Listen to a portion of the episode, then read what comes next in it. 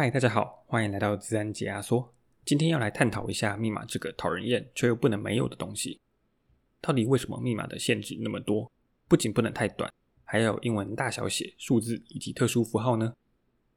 首先，我们来谈谈密码背后的目的——身份验证吧。身份验证包含了三个步骤：识别、验证以及授权。识别就是知道你是谁，验证就是确认你是不是真的是你说的那个人。授权则是确认你是不是有权利做你想做的事。听起来很抽象，举个例子好了。我今天来到便利商店要买酒精饮料，因为法律规定未成年不能购买酒，所以超商店员要对我进行身份验证。首先我会告诉他我是 Jeff，我已经成年了，这就是一个识别的动作。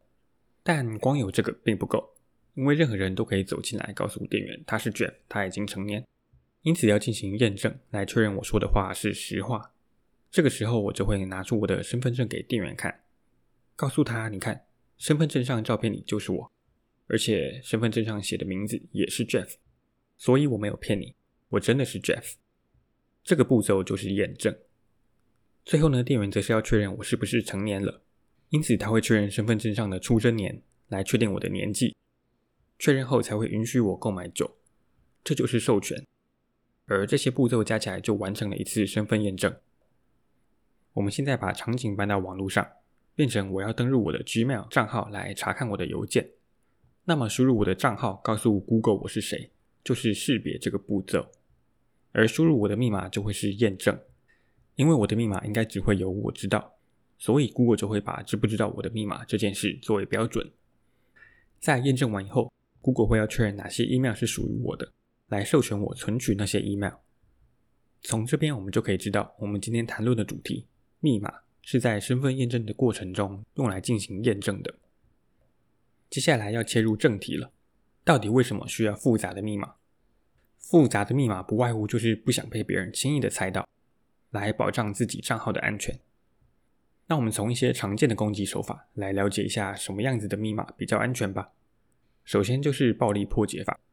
这个攻击方法就是骇客把密码所有可能的组合都试过一遍，理论上只要时间够长，就一定可以试出正确的密码。这就像我们忘记行李箱的密码锁密码时，我们可以一路从零零零试到九九九来找出我们的密码。那要抵御这种攻击呢，我们就会需要把我们的密码设计得够长、够复杂，让骇客需要花很大的时间成本才能破解我们的密码。如此一来，在成本效益的考量上，骇客就会更换攻击的目标，或是改用其他攻击方法了。但我们要怎么知道什么样的密码才够复杂呢？这边提供一些数据给大家参考。我们以破解一个八位数的密码来讨论。如果这个密码全部是数字的话，电脑不到一秒就可以找出所有可能的组合。如果换成全部都是英文小写字母的话，电脑则是要花一分十三秒。那假设我们的密码是数字和英文小写字母共同组成的话，电脑则是要花十六分半才能找出所有组合。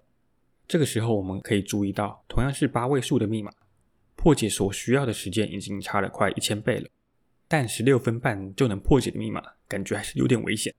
那我们就把密码变成数字以及英文字母小写加上大写的组合。这样的话，破解时间就变成了二十一个小时。如果我们在原本的组合中，再加上特殊符号的话，就会把破解所需要的时间拉长到二十四天。你可以把这个情况想象成没有特殊符号的密码，骇客一天就能破解一组；而当你加入特殊符号后，骇客变成要快一个月才能破解一组了。这个时间成本对骇客来说是相当高的。那接下来请各位猜猜看，同样是数字、英文大小写以及符号的组合，如果长度从八位数增加到九位数，破解所需要的时间是多久呢？答案是六年。这样的密码已经很难被破解了。我相信没有人愿意花六年的时间去破解一组密码，更何况使用者很有可能在六年的时间内已经换过几次密码了。讲完了暴力破解法，我们来谈谈字典攻击。字典攻击其实也是属于暴力破解的一种，但它不是尝试所有可能的组合，而是尝试了一个字典里的所有字。这边说的字典，并不是我们一般日常使用的字典，而是由一些常见的密码以及资料外泄时流出的密码所组成的一个集合。举例来说，如果你的密码是 password，且第一个字母 P 是大写。这组密码用暴力破解法的话，需要五个多小时才能破解，但用字典攻击的话，很快就可以破解。因为这组密码在人们最常使用的密码排行榜上是榜上有名的。字典攻击就是针对人性的弱点——懒惰。大家都懒得去记很长很复杂的密码，因此都会用一些很常见、简单、好记的密码。要抵抗这些攻击方式，很简单，就是不要用那些常见的单字当做自己的密码。我会在我们的网站上附上二零一九年最常见的两百个密码，大家可以上去看看自己有没有用了那些常见的密码。最后要谈的攻击就是账密填充，这个攻击也是使用资料外泄流出的资料，骇客会将外泄资料里的账号密码组合，尝试在许多不同的网站上。举例来说，今天如果 Facebook 发生资料外泄，骇客拿到了我的 Facebook 的账号密码。他会把这组账号密码拿去许多不同的网站上尝试，像是 Google、Instagram 上，看看能不能登入。之所以这种攻击会可行，是因为大家往往懒得记住很多密码，尤其是当我们需要把密码设定的那么复杂、那么长的时候，我们根本没有办法记得那么多组密码，因此很容易将密码重复使用在很多网站上。再加上大部分的网站都是用 email 当做账号。所以导致我们在许多不同的网站上会有一模一样的账号密码组合，也导致骇客有办法使用账号填充攻击。这个攻击还有一个很严重的点是，对于知名的网站，像是 Google、Facebook 等等的，他们的资安通常做得不错，骇客很难可以骇入这些系统内。但如果是其他的小网站，像是一些购物网站或是游戏平台的话，他们的资安可能没有做的那么好。这个情况下，如果我们都使用一样的账号密码，就等于说，骇客只需要骇入那些小网站，就有办法间接取得我们的 Google、Facebook 的密码。等于说，那些大网站所做的资安防护对我们来说没有用的。有统计指出，六十六趴的人有使用相同密码的习惯，等于三分之二的人都是可能被账密填充攻击所影响的。国外有个知名的网站叫做 Have I Been Pwned？我会把网址放在资安解压缩的网站上。这个网站。搜集了四百多个发生过资料外泄的网站资讯，总计超过九十亿笔外泄的资料。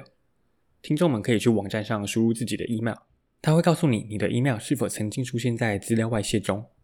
Have I Been Pwned 也有另外一个查询网页，是让你输入密码，让你看看你输入的密码是否曾经出现在资料外泄的事件中。大家可以上去这个网站，看看自己所使用的账号密码是否曾经被外泄。如果有的话，记得赶快去更改密码。并且以后不要再使用这些外泄过的密码了。如果想要避免账密填充攻击，我们就必须要在每个网站上都使用不同的密码。要做到这点，就会需要密码管理器的帮助。密码管理器顾名思义就是一个可以帮你保管密码的工具，它就像一个笔记本，你可以把所有的账号密码都记录在里面，需要使用时再去查询就可以了。听起来蛮复杂、蛮麻烦的，但实际上它是一个很成熟的产品。使用上也算是相当方便及人性化的。这边我会以一个密码管理器 LastPass 来做主要的讨论，原因是这是我自己所使用的密码管理器，我对它比较了解，也比较知道它的优缺点。我会在自然解压缩的网站上放上 LastPass 以及其他两个知名的产品 KeyPass 和 OnePassword 的简单比较。这边也先澄清一下，以下的介绍并不是业配，只是纯粹我喜欢这个产品，而且我觉得它很好用。所以跟大家分享，首先就是最基本的密码管理功能，它不仅可以存放跟管理密码，它也可以记录这个密码是给哪一个网站使用的。